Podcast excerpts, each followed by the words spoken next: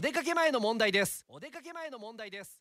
テイクオフ9テイクオフ9おはようございます。高橋正澄です。気づいてました？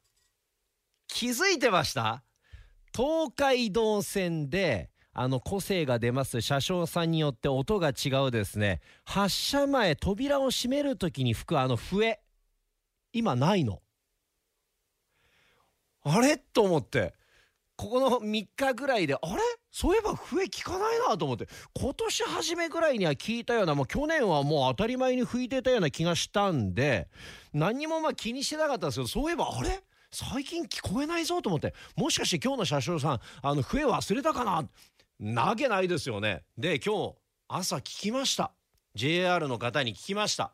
あの、駅の改札のところにいらっしゃる方に聞いたはっきりと答えてくれた「分かりません」って。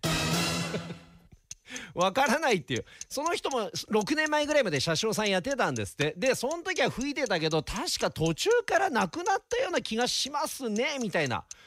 いやでも僕は今年も聞いてるような気するし去年は絶対聞いてると思うんで多分今年からなんじゃないですかね。いやちょっとすいません。車掌から離れてもう長いんでって言って。あじゃあ理由は分かります？って聞いたら理由ははっきりと答えてくれた。分かりませんって。あの確か理由はちょっとなんか聞いたよな聞いてないよなみたいな。